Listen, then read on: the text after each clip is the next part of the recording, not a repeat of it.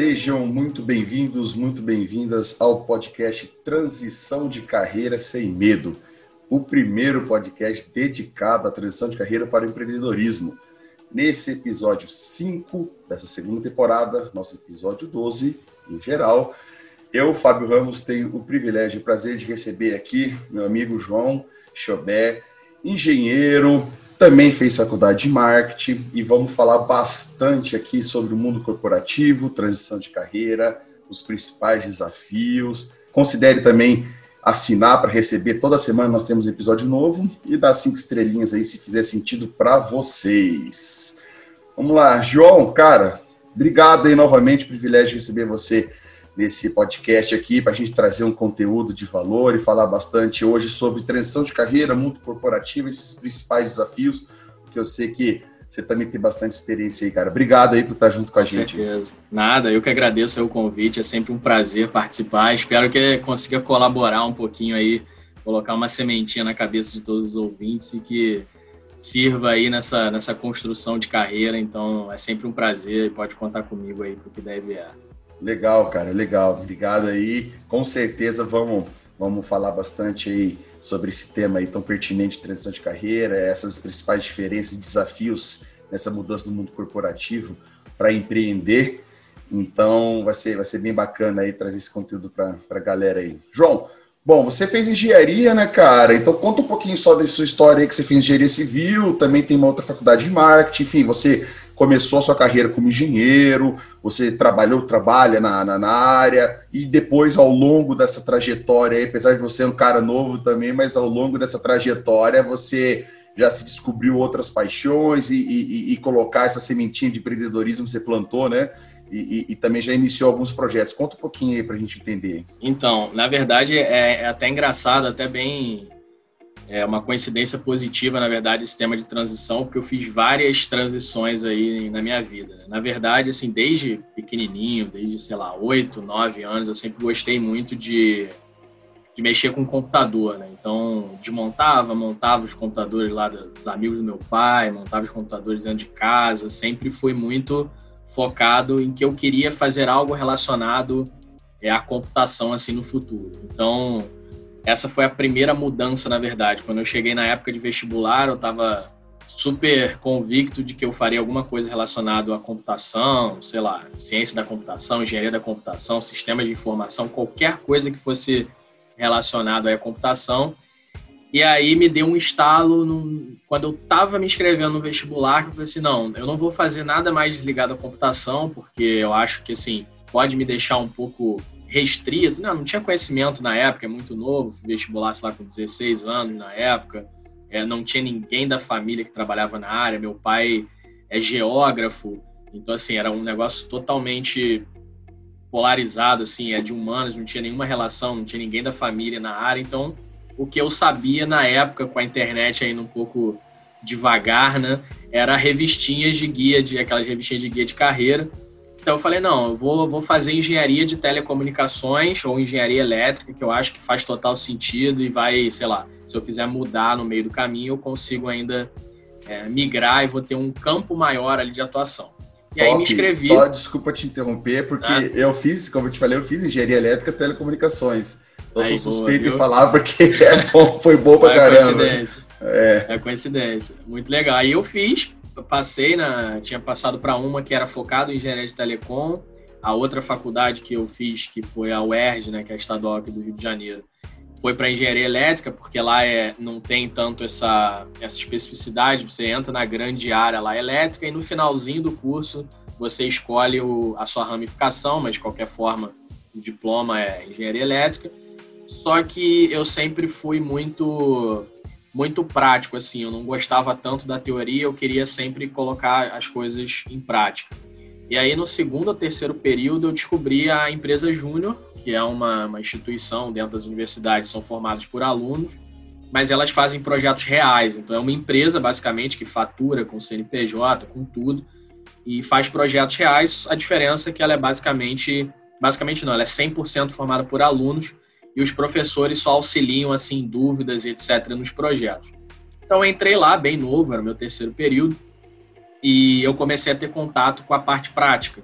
lá a gente acaba trabalhando, isso é até interessante, principalmente na engenharia, é que você trabalha com áreas como, por exemplo, RH, qualidade, financeiro, é marketing, coisas que você nunca é, ouviria falar dentro de uma sala de aula.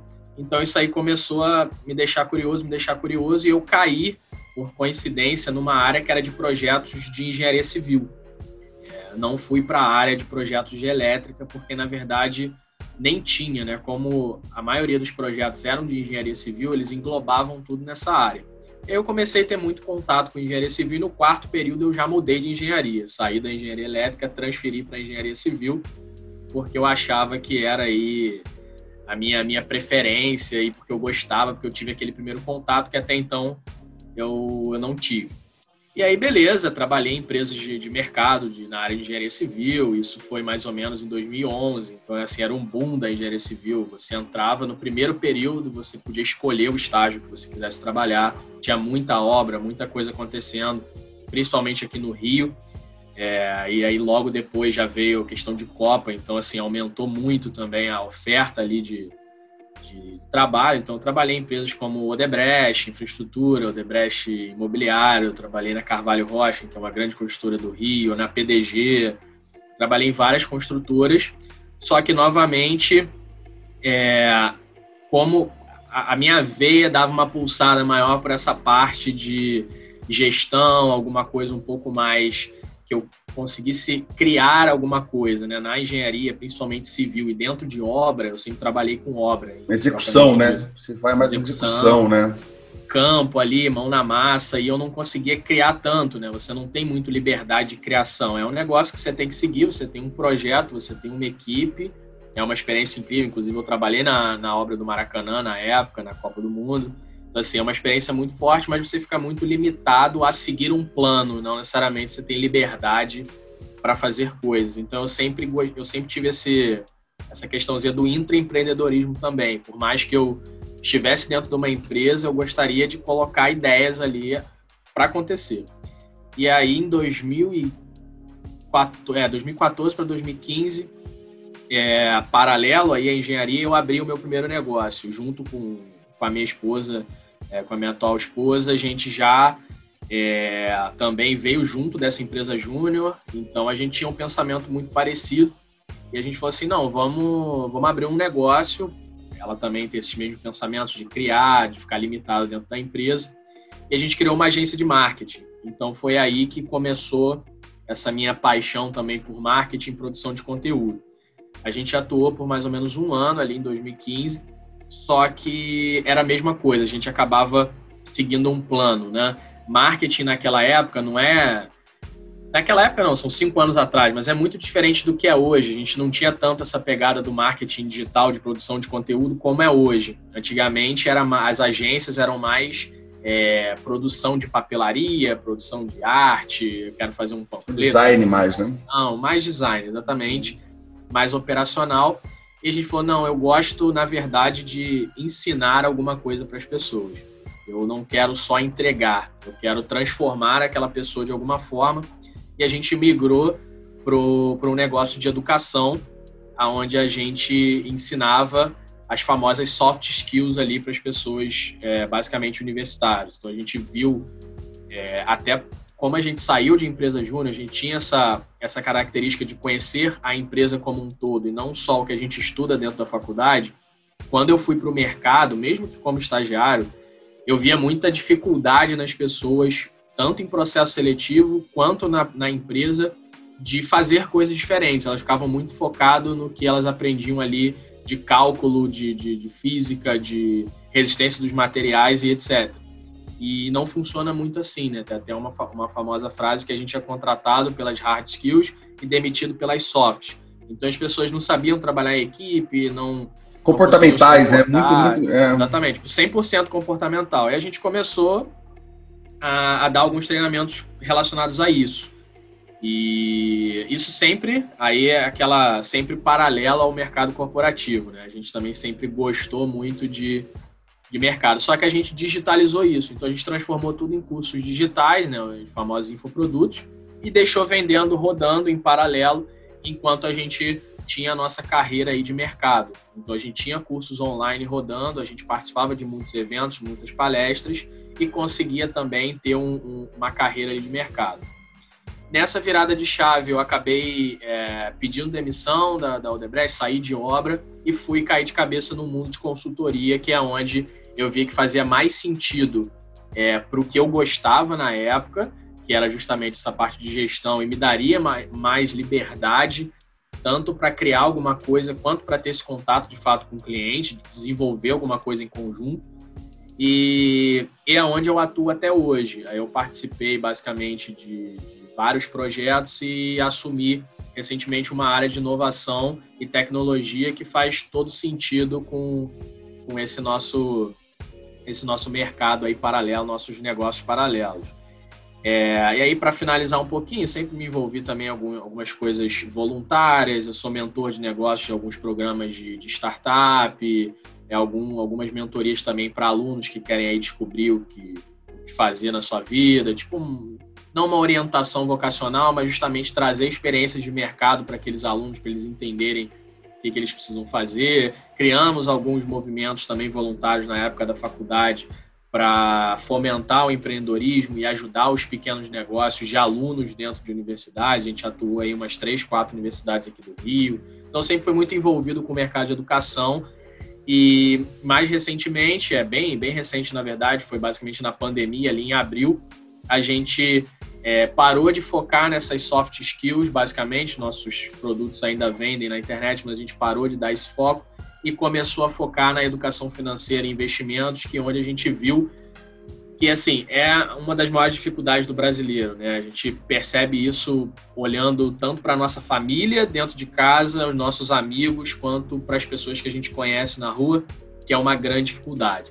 Então a gente está focando hoje bastante nesses conteúdos, é, tanto com programas online quanto mentorias e eventos e etc é, nesse mercado de legal. finanças e investimento. Não, legal. Esse ponto é muito importante, esse último ponto que você colocou em relação à educação financeira como um todo, né? Mesmo da básica ou até se a gente falar da um pouco mais avançada, intermediária para avançada em relação a investimentos, aí nem se fala, né? Realmente o brasileiro, nós, principalmente a nossa cultura, a gente não é ensinado, a gente não tem nossos, nossa tradição, é, no, no, no tradicional modelo de, de, de educação nosso, é, no Brasil não passa nem perto de uma educação financeira básica, né? que isso deveria ser matéria, é, assim, do, desde o primeiro, aprendeu a escrever, vai aprender a fazer conta, você aprende como você cuidar das suas finanças, né, seja ela doméstica e depois você vai evoluindo, né. Mas isso é verdadeiramente é um gap que a gente tem cultural e, cara, é, é bem complicado mesmo. Então, realmente tem um, um espaço muito grande para trabalhar em relação a essa educação financeira. E o segundo ponto também que eu vejo bastante que no, no nossa cultura, o brasileiro ele também não é ensinado, ele não é fomentado a empreender. É, a veia empreendedora que o brasileiro tem, criatividade, tudo é, é, na raça, né? Eu costumo falar que é na raça, principalmente nas dificuldades. Não tem o que fazer, vamos empreender, vou tentar vender alguma coisa, vou tentar criar alguma coisa. E, e, e, com certeza saem muitas coisas boas que a gente vê por aí, mas realmente é na raça, não é nada minimamente programado ou planejado, né? É, João, por necessidade. Né? Exatamente, né? cara, esse é o ponto, né? Não é o ideal, mas pelo menos também tem muita gente que faz, né? Que se, não, não fica só na, só na, na, lamentação, coloca, coloca isso em prática e faz. João, queria ver, é, falar com, com você agora dois pontos. Primeiro, que é nessa, nessa um resumo muito legal que você colocou dessa, da sua carreira, é importante para quem está assistindo a gente, ouvindo a gente aí, que é, primeiro, cara, desde o início você captou e você tem alguns sinais que, que isso é muito importante. A gente, primeiro ponto que a gente tem que saber é o que a gente faz sentido para nós, o que, que a gente tem mais facilidade, o que, que a gente mais gosta, e não deixar isso obscuro, mascarado. Você já tinha essa, desde lá que você gostava da informática, tentou engenharia elétrica e telecom, aí dentro da, do curso você acabou migrando e fazia mais sentido por conta da empresa júnior, você foi para engenharia civil, mas mesmo assim, você lá dentro, você falou uma palavra que é muito importante, hoje está até um pouco mais na moda nos últimos, aí vamos colocar nos últimos dois, três anos, que é do intraempreendedorismo, mas que isso faz total sentido, que primeiro você tem que saber o que você gosta, saber o que faz sentido para você, E principalmente, não é porque você está trabalhando que não tem nada de errado você trabalhar de CLT, você trabalhar como funcionário público, é questão de, de valores e perfil. E essa questão do intraempreendedorismo é muito importante, porque se você coloca uma criação, você tenta empreender primeiro na sua vida, né? Você ter, ter o controle do que você pode fazer e não ficar pensando só no externo que você não tem controle. Então você tinha essa veia do, do, do intra e você colocou isso em prática e ao passar do tempo você foi implementando e você viu que fazia sentido para você também colocar o seu projeto, você fazer modelar, fazer uma embalagem do da uma mentoria, uma consultoria, você vê que tem necessidade, muitas pessoas passam, principalmente os jovens, nessa indecisão de carreira, porque eu falo, com 16, 17 anos você é um jovem, você tem a mentalidade de uma pessoa de 16, 17 anos. E você muitas vezes tem que decidir o que você vai fazer, o qual vai ser a sua carreira. Ali? Exato. E isso aí realmente é, é o modelo tradicional que ainda vinga, né? Com algumas mudanças, só que você imagina, mano, nossos avós vinham desse modelo com a lousa, ensinando e fazendo, você tem que trabalhar, você tem que se formar, estuda, que senão você não é ninguém, se forma, pega um diploma, um canudo, senão você não é ninguém, entra numa empresa, começa a trabalhar, enfim. E veio dos nossos pais e foi passando é, as mudanças ocorreram, só que com, com mudanças muito rápidas, e, e a gente está num mundo de mudanças mais rápido ainda, é, com essa pandemia que a gente está gravando agora, que ainda estamos nesse processo final de, de pandemia, né? Mas, enfim, é, a questão que não mudou na mesma velocidade, pelo contrário, continua praticamente a mesma coisa, é essa, essa no Brasil, principalmente, essa cultura, essa educação formal, né? Eu, eu, eu, falo que a, a mudança maior que teve é da lousa verde, depois da lousa preta, agora é lousa branca ou projetor. Mas, mas o sistema mas o formato é igual. Mesmo, é, é cara. Então é muito legal você ter, você colocou isso de ajudar e de poder ter essa mentoria para jovens, porque é legal, é, é isso que a gente está fazendo aqui também, trazendo esse conteúdo, porque o que a gente passou que você passou, que o paciente passou na pele em relação às dúvidas, que isso é, é, acontece com todo mundo, galera. As pessoas têm que entender que isso é inerente, acontece com todo mundo. Como você lida com isso que faz a diferença no final do dia. Então, assim, é, a gente passa por, por, por dúvidas, aí a gente toma algumas decisões, que tudo são decisões, você toma decisão para uma coisa, você abre mão de outra. Então, você vai tocando a sua vida. E você poder passar isso para os jovens, né? Que é diminuir um pouco a ansiedade deles, do que fazer, a dúvida, do, de como trilhou, isso é fantástico, cara, é, muito legal. E, e, e João, é, fala pra gente agora um pouquinho, cara, é, entrando nesse ponto da educação financeira, é, porque eu, eu, vejo que um dos principais desafios hoje para as pessoas que estão pensando é fazer, em fazer, ou estão no processo de decisão de fazer essa transição de carreira, que tem uma história, que tem uma bagagem no mundo corporativo, e pretende e quer colocar em prática a sua paixão, colocar em prática o seu conhecimento é, e, empreender com ele, ela tem muita dificuldade e uma das principais dificuldades é justamente essa questão da educação financeira, né? Porque o que, que acontece? Normalmente ela tem um, todo mês o seu salário, ela ganha ali seu salário, ela ganha seu bônus, etc. Enfim, só que ela tá, tá garantido, entre aspas, todo mês esse salário e na grande maioria a gente sabe que acaba ou gasta tudo, ou não tem essa educação, né? Não é nem questão, estou falando do, do passo anterior, estou nem falando de você saber ter uma inteligência financeira de, de investimento, né? Ou ter uma consultoria para você fazer investimento. Estou dizendo na, na, no controle mesmo da sua educação financeira. O quão importante foi para você, é, pela sua experiência, fazer esse planejamento e fazer essa iniciar sua decisão de carreira, mas sabendo como, se tudo der errado ali na frente, você tem um colchão. Explica um pouco para a gente, porque acho que é um ponto bem importante. Né? Sim, com certeza. É, é bem um ponto bem importante que você colocou. Tem alguns ganchos aí que dá para fazer, que assim, uma das coisas mais importantes, que é o que a gente fala, acho que logo no início, assim, de, de qualquer treinamento, de qualquer mentoria, de qualquer palestra, ou que seja, é que as pessoas entendem que a questão de finanças e investimentos em geral, qualquer coisa, está diretamente relacionado é, ao ganhar mais. E não é só o ganhar mais ou quanto dinheiro você tem, é como você gasta, o que, que você faz com esse dinheiro. Não adianta eu ganhar 20 mil e gastar 19.500 no meu custo de vida e eu ganhar 2 mil e só gastar 1.300. Eu vou ter mais dinheiro do que no primeiro caso.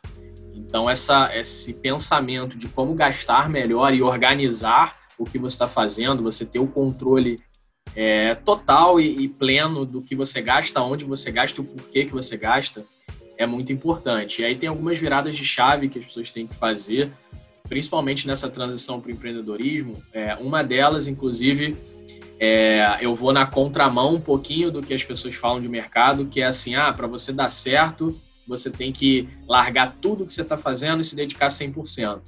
Não necessariamente, depende do caso. É, a gente trazendo para uma realidade hoje, uma família, você não pode simplesmente falar assim, galera, é, valeu, amanhã eu tô largando tudo a gente vai viver com o que der aqui e acabou. Não tem como você fazer isso. Então, há possibilidade sim de você começar alguma coisa em paralelo. É, aí, pegando metodologias de criação de negócios em si, você consegue fazer as pesquisas iniciais, você consegue ir estudando o mercado, você consegue ir validando algumas ideias, é, sempre no seu tempo livre, aí não é para a pessoa usar o trabalho comercial dele para fazer essas coisas, até porque você vende a sua hora para uma pessoa, então você tem que cumprir aquele combinado ali de trabalhar naquele emprego, mas assim, nas suas horas vagas, nos finais de semana, nos feriados, é, é, um sacrifício que você tem que fazer, óbvio, porque empreender é um sacrifício. Tem que é pagar fácil. o preço. Eu costumo falar isso, tem que pagar o preço. nada de graça, né? É até é só um gancho que você colocou que é muito importante isso, que eu bato nesse ponto que é, é totalmente possível e eu e eu aconselho e, e dá para fazer totalmente é você fazer essa transição em paralelo. Se planeje, cada um, cada caso é um caso. Pode ser que para mim faça sentido eu ficar, plane, eu planejar e começar a, e executar e ir para o campo de batalha em paralelo com, com o meu trabalho e durante um ano, dois anos. Para você pode ser seis meses, para outro pode ser três, enfim, mas faça, é totalmente possível. Você falou uma palavra muito importante, validar. Coloque em prática, valide adapta, não deu certo, faça de novo, enfim. Então, assim, eu, eu, eu, eu aconselho fortemente a, as pessoas é, pensarem que faça em paralelo no seu tempo livre, mas você tem que pagar o preço. Vai ter sábado, domingo, não vai ter à noite, não vai ter mais. Cara, é, é, se você tem certeza disso, tem a clareza de onde você quer chegar, você tem a clareza do seu objetivo, você quer dar esse passo, você quer é, fazer, colocar a sua paixão em prática, você quer empreender, você quer que empreender transforme, é muito bom, só que tira o romantismo de lado. Você vai empreender, você vai ser dono, você vai ser patrão, você vai tomar todas as decisões, você vai ganhar mais, você vai trabalhar menos. Não existe isso. Exato. Não, e, e assim, o pessoal fala, ah, eu quero ser meu, meu. Não gosto do meu chefe, eu quero ser meu próprio chefe. Só que você vai ter milhares de chefes que são seus clientes, que muitas vezes vão te cobrar mais e, e brigar mais com você do que o seu chefe no, no, no mundo formal ali. Então, assim, realmente não tem romantismo. A gente, aí pegando um outro gancho, a gente vê muitas exceções também, as pessoas olham, ah, o Mark Zuckerberg, não sei o que, o Steve Jobs, não sei o que. São as exceções. Se você pegar a realidade do, do, do, do não só do brasileiro, do mundo, é, as pessoas batalham muito até chegar ali. A gente sempre julga o final ali, quando ele conseguiu. Ah, ele, ah, se eu tivesse estudado em Harvard como ele, eu também conseguiria isso. Beleza, mas o que, que ele fez durante a vida dele inteira para conseguir uma vaga lá ou uma aprovação lá? é o histórico da vida toda dele que está em jogo. Então a gente, a gente julga só um, o final ali e não vê tudo que a pessoa teve de sacrifício. Então, assim, empreender realmente você tem que pagar o preço. É, você vai trabalhar muito mais, você vai, assim, não tem horário determinado, dependendo do setor. Então, por exemplo, você migrar para um setor de alimentação é, é muito complicado, é 24 horas do seu dia ali focado nisso. Então, assim, realmente tem esse, esse porém. E é justamente o que você falou. Eu também aconselho a pessoa começar em paralelo e validando alguma coisa, porque ela pode não dar certo. Às vezes a sua ideia, principalmente se você não tem essa experiência de, de modelagem, de, de validação, de, as melhores práticas aí, vamos dizer assim, do mundo dos negócios, você vai bater muito de cabeça ali, você vai errar, você vai ter tempo de, de movimentar isso e quando tiver ali ó, engatando, fazendo as primeiras vendas, você vê que o negócio tem uma, uma condição legal, você pode aí começar a pensar em, de fato, sair do seu trabalho e se dedicar é, full time se você conseguir atingir aí um mínimo, né? O que eu recomendo é que a pessoa, primeiro, era, ela se planeje é, para juntar um dinheiro acumular um dinheiro de emergência, a mesma coisa da reserva de emergência que a gente fala para investimento, mas que ela junte um dinheiro para se preparar para esse tempo, se ela quiser largar tudo e cair de cabeça. Então, dependendo se a pessoa mora sozinha, vai ser um tempo, se a pessoa tem uma família, já vai ser um tempo maior. Então, juntar aí alguns meses para se garantir, caso dê tudo errado, seu faturamento seja zero nesses, nesses, em todos esses meses. É... E o segundo, que você faça um, um cálculo também é, de qual a expectativa de faturamento ali que você vai atingir para que você veja se vai valer a pena, quanto tempo você vai conseguir é, equilibrar aí as suas finanças, trazendo para termos mais leigos, né? Para quanto tempo você vai conseguir equilibrar e viver daquilo ali, ou qual é o mínimo necessário para você seguir o seu custo de vida. Então, ah, hoje eu ganho 6 mil reais e eu gasto 5 mil. Beleza, mas esses 5 mil é o seu custo básico, mínimo necessário, ou você está contando aí comprar um monte de coisa supérfluas, né? Exato. Ah, não, meu custo de vida é 2 mil. Então, beleza. Então, se você faturar 2 mil no teu negócio próprio, você consegue se manter durante um tempo sem tirar da tua reserva. Então, fazer esse, esse tipo de cálculo. E tem um ponto muito legal também, muito importante, que é aquilo que você falou. Né? A gente está preparado para estudar, fazer um vestibular, fazer 4, 5 anos de faculdade, aí vai entrar numa empresa ali num nível inicial, depois você faz uma pós, você demora dois, três anos na carreira para você assumir um cargo de gerência ou coisa e tal. E aí, nesse período, já foi uns seis, sete, oito anos. E as pessoas querem ficar milionários em seis meses empreendendo. Então, assim, não, isso não, não, não é, é A gente não pode olhar a exceção. Não é do dia para noite. Não é uma startup ali do, do fulano que é um em 10 milhões que de uma hora para outra, em um ano, ele ficou bilionário. Isso não é a realidade normal, inclusive tem uma pesquisa da média de idade dos fundadores de startup que é 30, 40 anos. Não é o garoto de 18 que a gente vê na televisão que ficou bilionário. É porque é, é o pessoal que acaba tratando essa exceção que você citou como regra, né, do, do setor, né? Seja numa startup, o, o nerd ou aquela pessoa que com 18 anos, que tinha muita criatividade, iniciou com o amigo, iniciou na faculdade, deu certo, depois de dois anos vendeu por 300 milhões. Cara, isso aí não existe, gente, pelo amor de Deus, né? Não, até porque, assim, é, eu, eu tô bem tranquilo em relação a isso, que o pessoal que acompanha a gente aí, tá assistindo a gente, ouvindo a gente, eles são inteligentes e sabe, sabe que disso. sabe, né? Que primeira coisa que você falou muito importante, não ficar olhando o palco das pessoas e não saber que nos bastidores ali o que, que você passou para chegar até ali, o que, que você faz. Porque todo mundo é igual o que o João faz, onde ele chegou, o que eu fiz, onde eu cheguei, e, e qualquer pessoa, qualquer pessoa é, é, totalmente possível você fazer e chegar da sua maneira, do que faz sentido para você, do, respeitando seus valores e que para você, é, é mais uma vez, faça sentido que para você você faça. É, o trabalho é uma extensão da gente, né, João? Às vezes a gente, eu gosto de falar, o pessoal fala, ah, eu separo a minha vida pessoal da minha vida profissional. Não, gente, você é um só. Você tem teu corpo, teu espírito aí, você tem todo mundo tem às vezes 24 horas que você faz com essas 24 horas, como você faz, que é a grande diferença. Então, assim, se você consegue minimamente aproveitar, tirando as 8 horas de sono, na média, você aproveitar as suas 16 horas entre seu trabalho, entre você ter a satisfação, é muito mais fácil trabalhar com o que gosta, você fazer, mesmo que você trabalhe as 16 horas, com certeza vai ser muito mais produtivo, muito mais prazeroso do que você trabalhar, bater ponto, trabalhar 8 horas totalmente infeliz, insatisfeito e ficar reclamando da vida. Então, então, então assim, é, é, é, eu gosto de colocar isso porque, não, mais uma vez, não tem que romantizar empreendedorismo, não tem que demonizar um lado, não tem certo e errado. Tem o que faz sentido para a pessoa naquele momento. Então, o ponto principal é se identificar o momento que eu estou e o que, que eu quero. Porque essa questão que você falou, primeiro ponto, que é, não só do brasileiro, mas é do ser humano, né?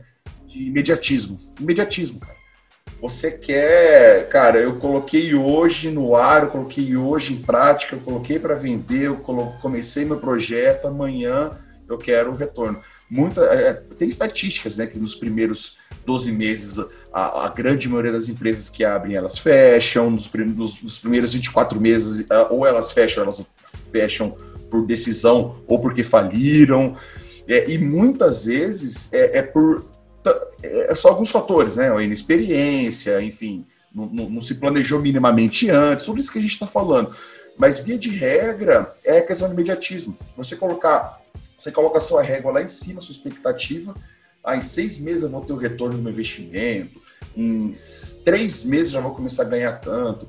E, obviamente, você colocou a régua aqui em cima, Se a realidade for um pouquinho menos, mas que, que é a realidade, que é a média, não é nada de exceção, você não está errado, seu negócio não tem nada de errado, só que a tua expectativa está aqui. Aí a sua, a sua, a sua regra, a sua expectativa está aqui. Aí a sua realidade foi aqui, você abandona, você desiste, você desanima. Então, então assim, é, o imediatismo ele é cruel, cara. Então a gente tem que se atentar muito a isso. E como, e como cuidar desse imediatismo, né, João? O que, que eu vejo? Primeiro ponto é você ter os pés no chão. Você saber exatamente o seu real, a sua real situação, o seu real momento, o que faz sentido para você. Você planejar, você ter essa educação financeira mínima que o João colocou muito bem, para daí você colocar no papel quais são o que, que faz sentido para você, quais são suas principais habilidades, que também é importante, tudo que você fez no mundo corporativo, toda a sua experiência, todo o seu skills, todas as suas habilidades, você vai ter que colocar em prática. Você não vai começar do zero. Obviamente que dependendo do que você vai querer colocar, empreender, você vai buscar novas habilidades, você vai buscar novos conhecimentos, você vai estudar. Isso aí, isso aí não para até o final da sua vida. Para tudo que você for fazer, você tem que estar tá se atualizando. Mas toda a sua bagagem você vai trazer. O que, que faz sentido para você? O que o João colocou aqui, ele gostava muito de, de, de, de ensinar, gosta muito de, de, criar. Então, pô, já acende uma luz, ó, eu gosto de criar, eu gosto. Então você coloca no papel, entendeu? Então se planeja, aí se dá o primeiro passo. E tudo isso você vai não, não deixando o seu emprego, por exemplo. Né? E, e, assim, eu tenho alguns casos interessantes, foi até no meu caso, que é, não coincidentemente, porque não é coincidência, a, a, os desempenhos, meus KPIs, enfim, da minha, na, na, na minha função, pô, é, foram, foram muito bons nesse período, porque é, não só me dedicava no meu projeto, como eu, assim... É, aprendi coisas novas ali. Muito, e assim, dedicando também na minha função, e, cara, foi, foi exponencial o, negócio. Então, assim, é, é, isso a gente leva para a vida, né? Essa questão que você falou também, que a gente troca o tempo, né? Normalmente a gente troca o tempo, a gente tem um contrato com uma empresa, ela paga a gente e a gente doa o nosso tempo, mas, assim, além do nosso tempo que a gente doa, a gente está doando também a nossa, o nosso conhecimento, as nossas habilidades, só que a empresa está nos ensinando. Então, assim, não, não é, é A gente está trabalhando, sendo pago para trabalhar e estamos aprendendo também. Então, assim, né, né, no mundo corporativo, quando você, você passa por isso antes de você fazer a transição, você tem que trazer, traga toda a sua bagagem, traga tudo que deu certo, traga tudo que não deu certo para você não fazer, não colocar na sua empresa. Então, são vários pontos, vários insights que dá para você pegar, sacar e, colocar, e começar a colocar no seu projeto, né, João? Porque também isso é um ponto que as pessoas às vezes acham que, não, agora eu vou, chegou o momento, eu vou pedir demissão, não aguento mais trabalho e, e põe uma pedra daqui para frente a outra vida.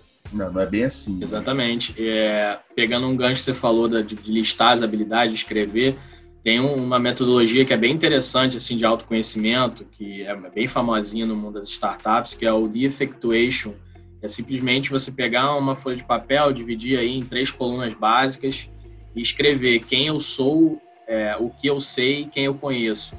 Então, você vai listar basicamente quem você é, o que, que você faz, é, o que, que você gosta de fazer, seus hobbies, etc. O que você sabe enquanto habilidades, enquanto conhecimentos. E a terceira, quem você conhece que pode te ajudar nessa jornada. E tanto é, quanto sócio, parceiro, cliente, fornecedor e etc. Olhar sua agenda de contato, mentor, tudo.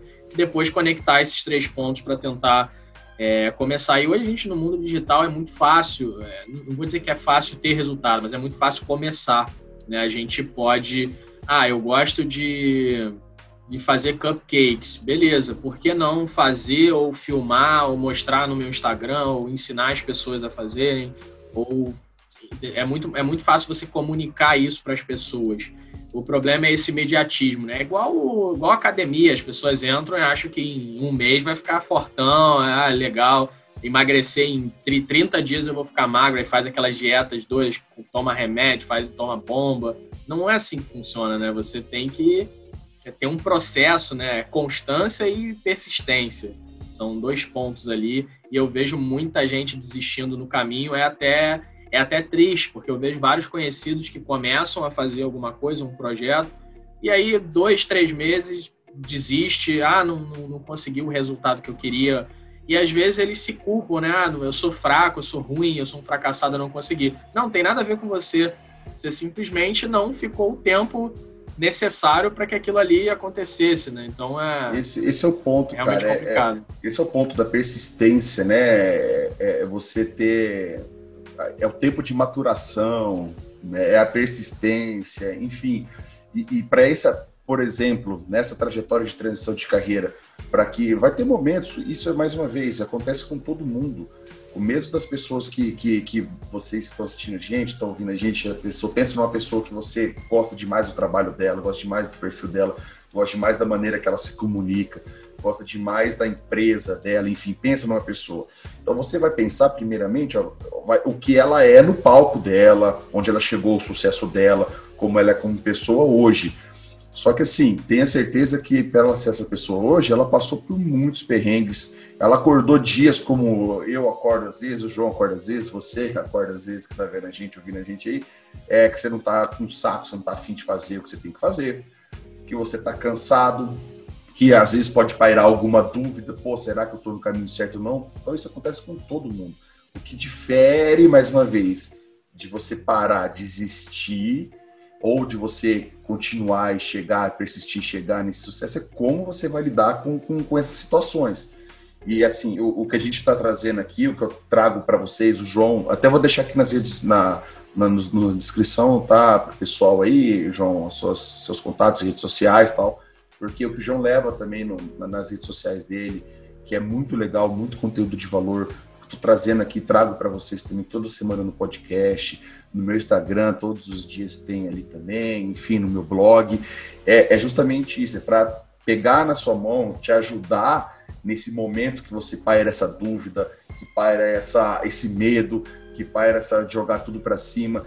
É, é, é, é, mostrar que é possível, totalmente possível, que a gente passou por isso, e mostrar, o que eu gosto de falar também, João, é mostrar não o caminho das pedras, porque eu não quero mostrar o caminho das pedras, eu quero te mostrar o caminho para você desviar das pedras. Né?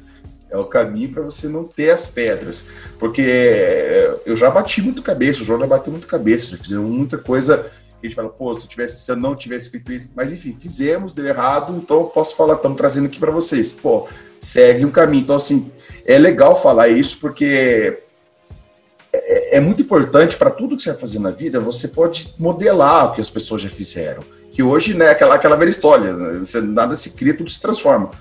Então, assim, você não precisa reinventar a rota, você não precisa ficar pensando toda noite, vir uma ideia mirabolante para você inventar e ficar rico, um produto. Não, gente, não é assim. Você pode pegar no que você gosta, no que você quer fazer, é totalmente plausível, e eu também aconselho fortemente que você busque, busque, pesquise pessoas que já fizeram isso, pessoas do segmento, pessoas daquele nicho. É, como que ela fez? Comece a buscar a gente está trazendo aqui essa, essa, essa questão da, da transição de carreira para você fazer do mundo corporativo, para você empreender, é, são alguns passo a passo. Acompanhe, dá uma olhada nos episódios anteriores. Sempre estou trazendo aqui pessoas, convidados como o João, com bastante experiência no mundo corporativo, com bastante experiência no empreendedorismo, com bastante experiência, cada um no seu, no, no seu segmento, no seu nicho, mas com bastante experiência de como fez isso ou como está fazendo isso. Então, assim, a desculpa, né, João? Desculpa de que, ah, eu não sei como, não sei por onde começar, não, é, não cola muito, não. Porque estamos sempre trazendo conteúdo. Pô, você acompanhar o João nas redes sociais dele, você vai ver que todo dia também está trazendo conteúdo. Como ele falou, ele e a esposa dele tem um, tem um programa de mentoria, enfim, um programa muito legal é, sobre educação financeira, até para quem quer, quem já tem, quer dar um próximo passo um pouco mais avançado sobre como investir, quais os principais desafios. Então, assim, tem, informação tem, é, é, é simples, saiba filtrar, tá? Então, use a inteligência também, é legal colocar aí para o pessoal que está nos vendo aí, nos ouvindo, João, que também saiba filtrar. Tem muito lixo, tá? Tem muita coisa é, que, que falam empreendedor de palco, que falam que você vai ficar rico com um celular, uma, um celular uhum. com câmera, sair vendendo. Ganha dinheiro fácil hoje. Não existe, gente, não existe. Então, assim, mais uma vez, sei que a galera que acompanha aqui, a galera madura, é, inteligente, sabe já que... Sabe desse, já dessas sabe tretas tem, aí. É, não tem essa, essa fantasia aí, mas é, tem muita informação de qualidade.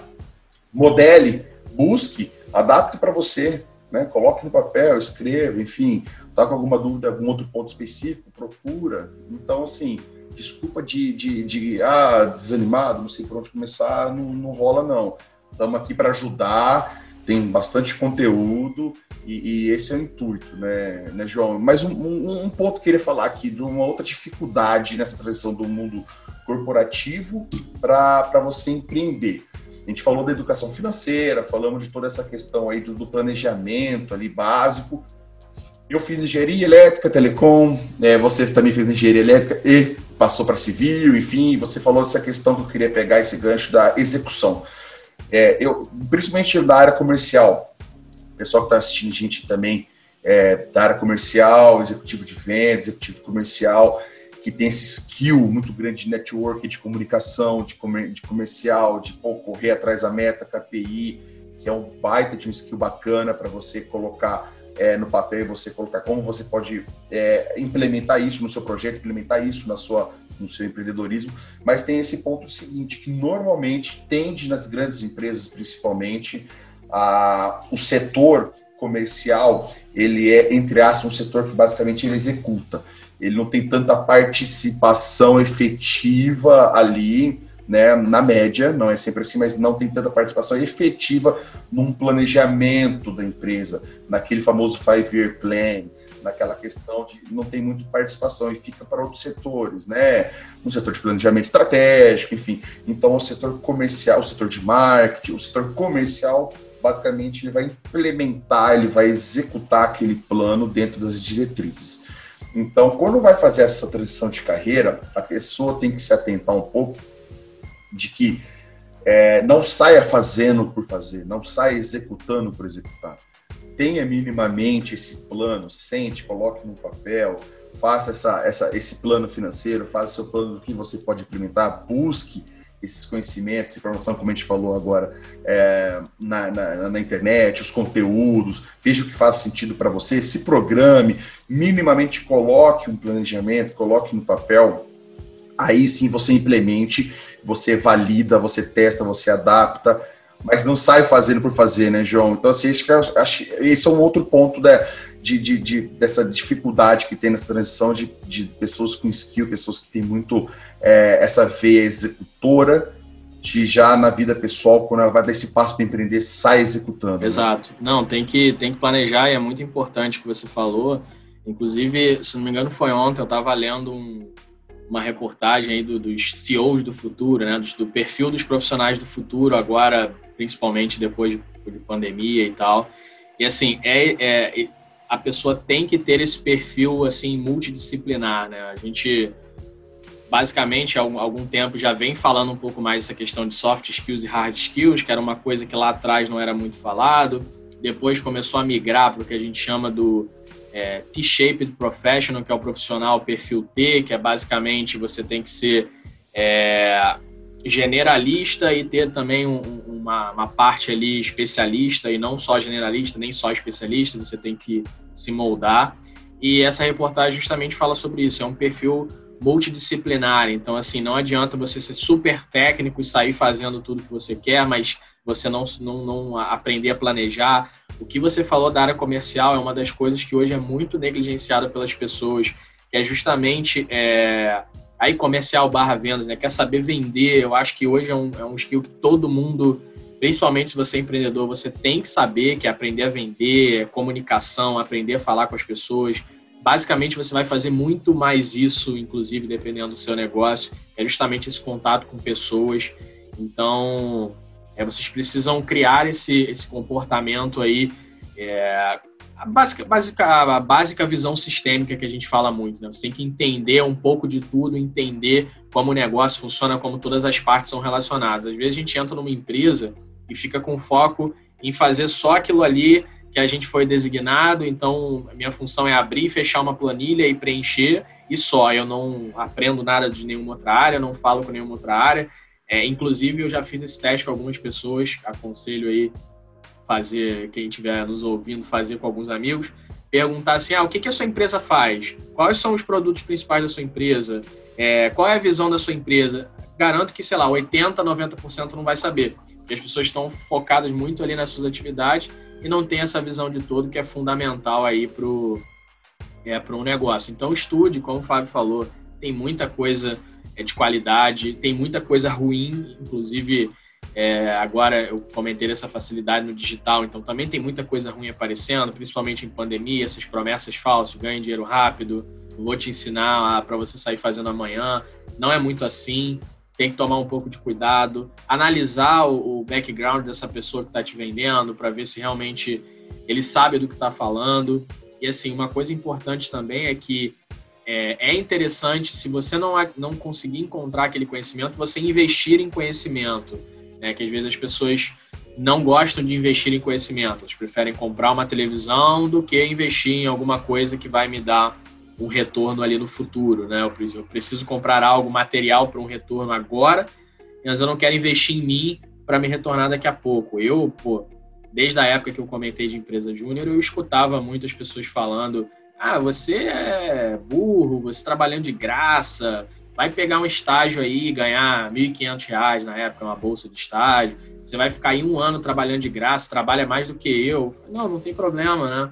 Eu vou, eu vou me capacitar, não tô ficando, até brinco com o pessoal. Você não estava no imediatismo, ficando, né? Você não estava no imediatismo e eu não quero ficar rico, mas eu quero ficar caro nesse momento. Então, é, a gente fala exato. sempre que eu estou ficando caro, porque lá na frente, é, olhando para todo mundo que falou isso para mim, a gente vê como, como a curva vai se distanciando, né? As pessoas que ficaram focadas em alguma coisa, em ganhar aquele estágio, não se capacitaram o suficiente para é, crescer mais para frente. Então, é, é, é, bem importante ter isso em mente e, e que você vai ter que você vai ter que batalhar e, e o planejamento é muito importante para isso até para você não se frustrar né você precisa ter um plano ali claro é, não tão claro né porque é difícil a gente planejar agora muitos anos para frente porque o mundo é muito dinâmico mas você tem que ter minimamente minimamente para iniciar uma direção exatamente uhum. uma direção que você quer seguir aonde você quer chegar independente do que você vai fazer no meio mas assim ah, eu quero chegar aqui eu quero chegar até esse ponto eu quero transformar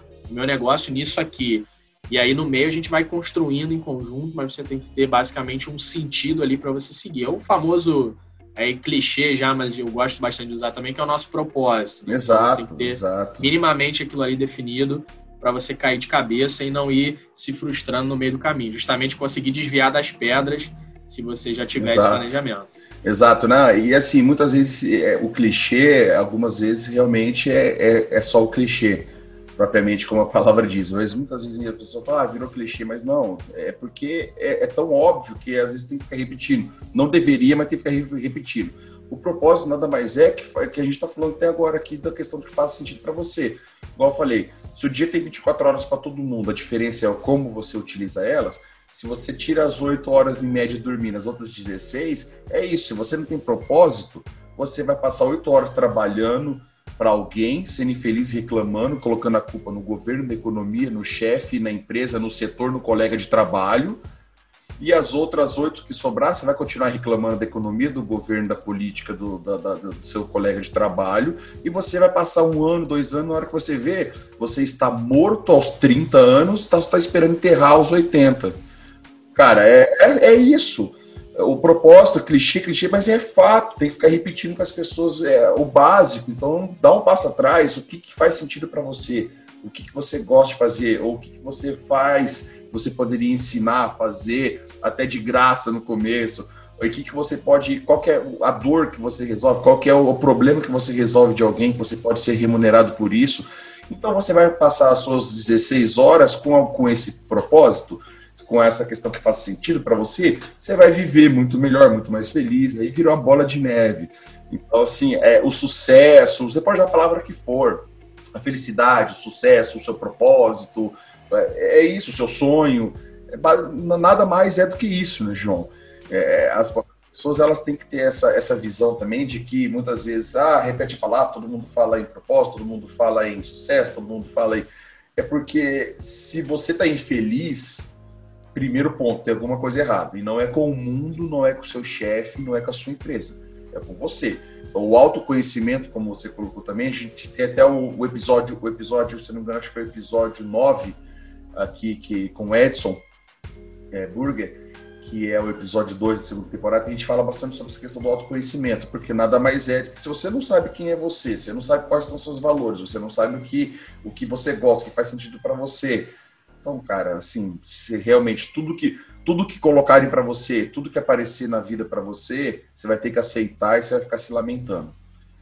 Então, então, então esse é o ponto, cara. É, é do básico, né? É, João, é, outro ponto que eu queria colocar aqui, a gente já está caminhando para o final aí. Passou rápido pra caramba, né, cara? A gente Passou vai rápido. falando, cara, vai. É muito assunto aí. Tenho certeza que a galera que está acompanhando a gente aí no YouTube, nas plataformas de áudio, está ouvindo a gente aí também, tá? É, viu que passou rápido e, bem bacana.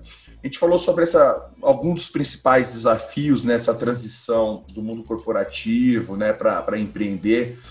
É a questão do educação financeira, o planejamento mínimo, né? Não sair executando igual um louco, mas também não ficar só atrás de uma prancheta planejando, que se você não validar, você nunca vai saber você tentar. Ah, também abordamos um pouco aí essa questão é, é do, do, você se conhecer, se ter esse autoconhecimento que faz sentido para você, o que você faz bem, o que você pode aplicar, como você pode ajudar as pessoas, né?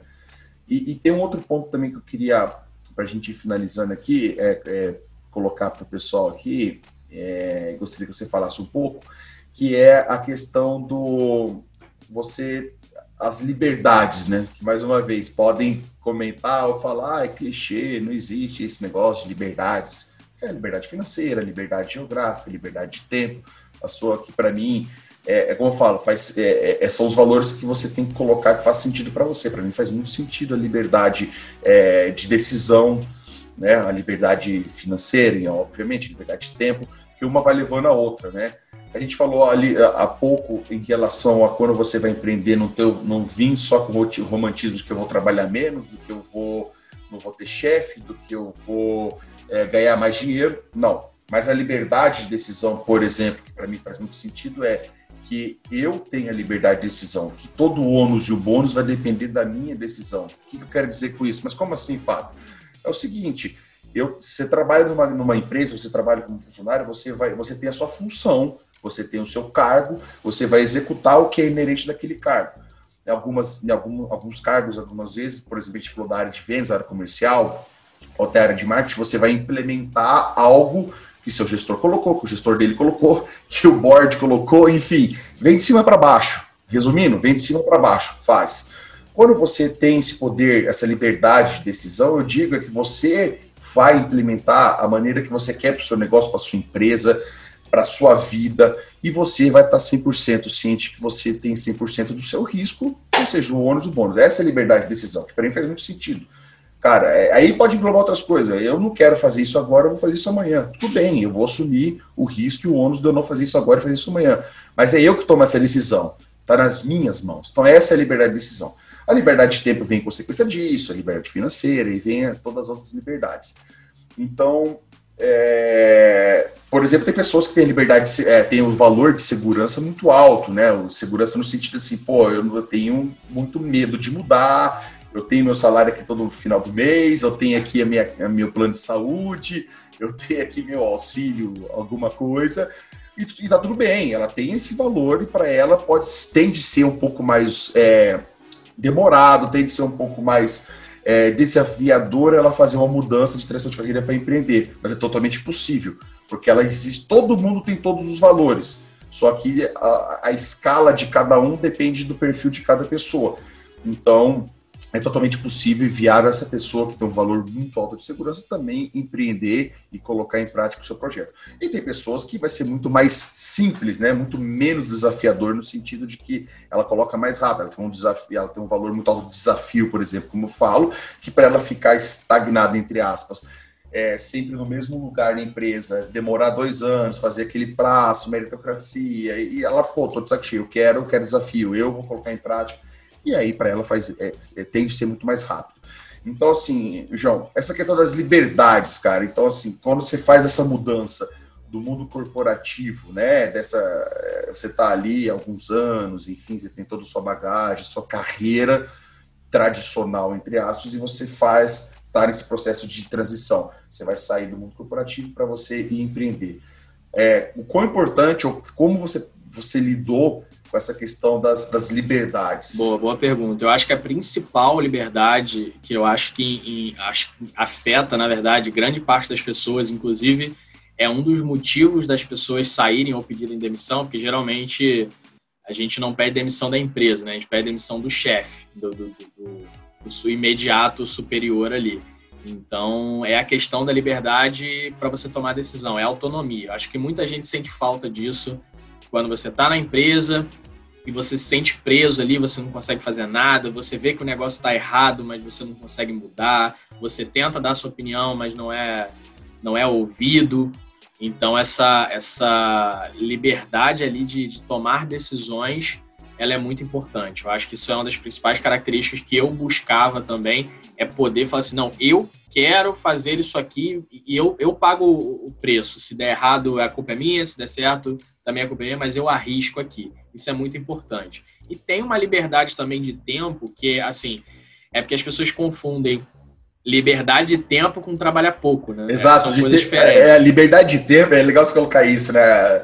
É, para o pessoal que está vendo a gente ouvindo aí, que liberdade de tempo não é você ter mais tempo livre das 24 horas que todo mundo tem. Você dorme 8 horas, você vai trabalhar uma hora e vai ter 15 horas livre. Essa é a liberdade de tempo. Não, não é. Até o livro né, do trabalho 4 horas por semana, o pessoal confunde, porque tem uma chamada legal, né? Trabalho 4 horas por semana. Pô, bacana, vou ler esse livro. Mas na hora que você lê ele, não, não, o autor não está dizendo para você que você vai trabalhar 4 horas por semana e você vai viver feliz para sempre. Não, não é é que existe alguns caminhos, existe algumas maneiras de você otimizar a sua produtividade, seu tempo, você não ficar escravo dele. Então, o que o João está colocando, né, João, você pode complementar, mas é isso.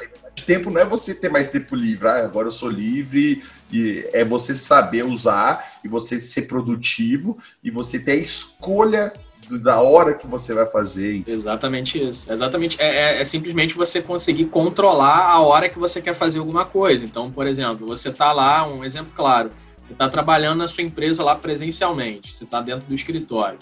E aí, às 11 horas da manhã, vai ter uma palestra super importante, um evento que você quer participar, porque vai te agregar muito. Você não vai sair da empresa que está trabalhando para assistir esse evento porque você está cumprindo o seu horário.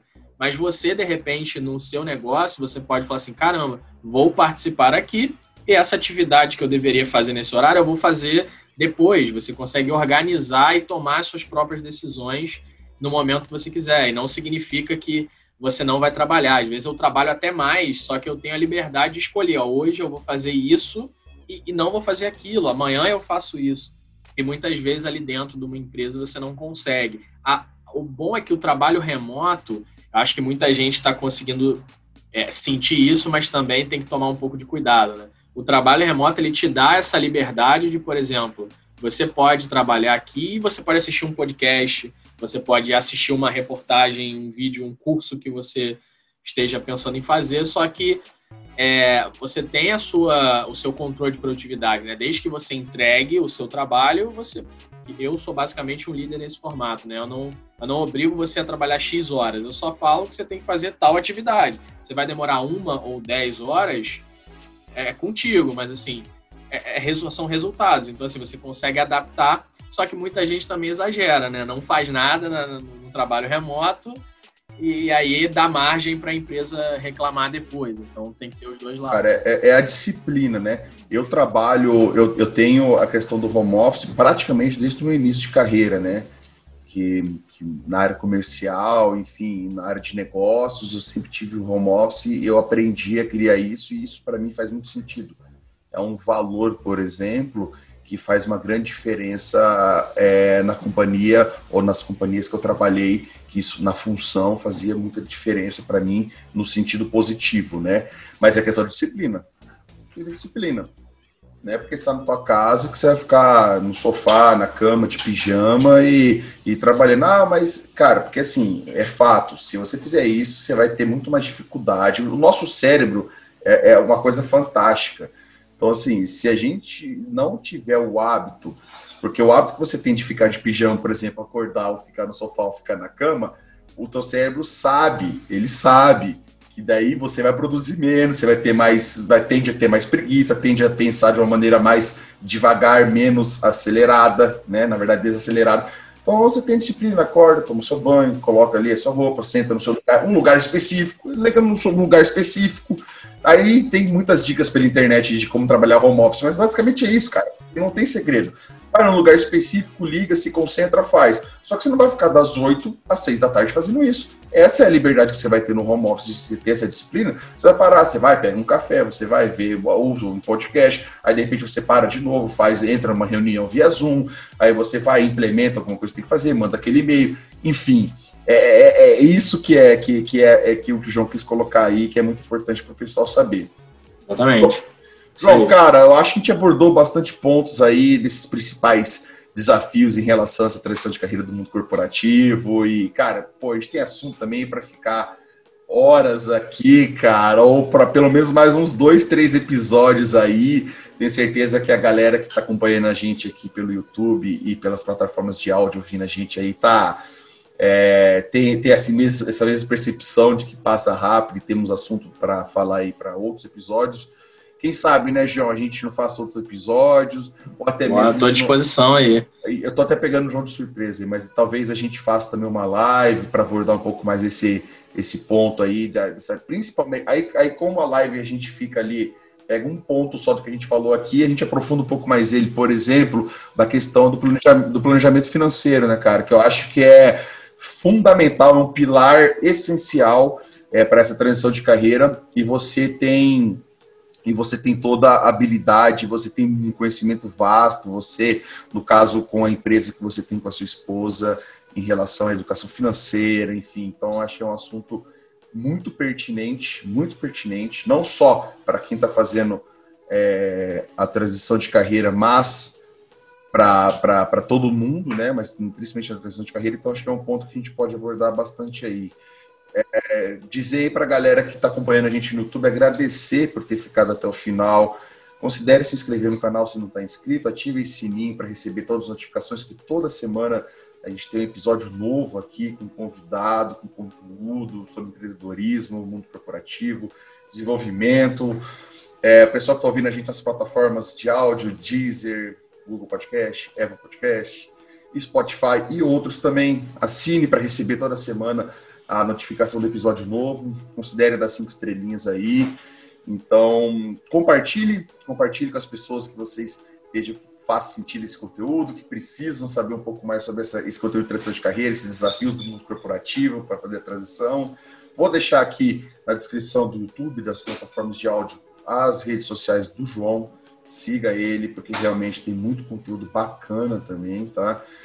E é isso aí. João, cara, muito obrigado mais uma vez. eu foi, que agradeço o convite. Foi show de bola, muito obrigado mesmo aí. Pode se, se, despedir aí e falar que você julga aí legal pra galera. Não, obrigado mais uma vez, Fábio. Foi ótimo aqui esse papo. Como você falou, eu também, eu falo muito, na verdade, tenho assunto aí para ficar 48 horas falando aqui. Também gosto. então é sempre um prazer participar. Se precisarem de outra oportunidade, ou live, qualquer coisa, eu estou disponível. É, o Fábio falou que vai deixar aqui meus contatos, mas basicamente eu sou mais atuante em Instagram e LinkedIn. Então, se quiserem é, me procurar por lá, qualquer dúvida ou que precisarem, estou disponível. Meu Instagram é o João Chobê, aqui meu, meu nome e sobrenome. LinkedIn está como João Pedro Chobê. É só me procurar por lá, é um prazer. A mensagem que eu deixo aqui final é, é basicamente um resumo de tudo que a gente falou. Assim, a gente colocou um passo a passo aqui bem, bem interessante para quem quer fazer a transição, eu acho que não tem muito mistério.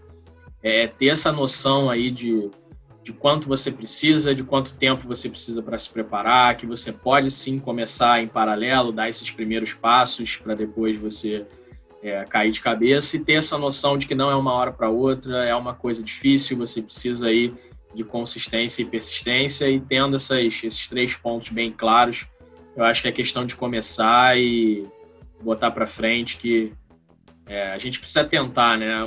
Uma coisa que, que eu até nem comentei aqui, mas eu também passei muito por isso, é que eu adiava algumas coisas, né? Eu às vezes eu não era muito satisfeito, por exemplo, no curso que eu fazia na faculdade, mas eu tinha medo de, de, de, mudar, ou eu tinha medo de tentar outra coisa. Às vezes eu ficava insatisfeito com algumas coisas na, na carreira e eu ficava com medo ali de, de mudar, com medo de, de, de, é, sair basicamente daquela zona de conforto, né? Também é o clichê, mas a gente tem que falar. Às vezes a gente fica muito acomodado com uma estabilidade, com alguma coisa acontecendo e não quer, não quer mudar. Então, assim, mude, arrisque, caia de cabeça.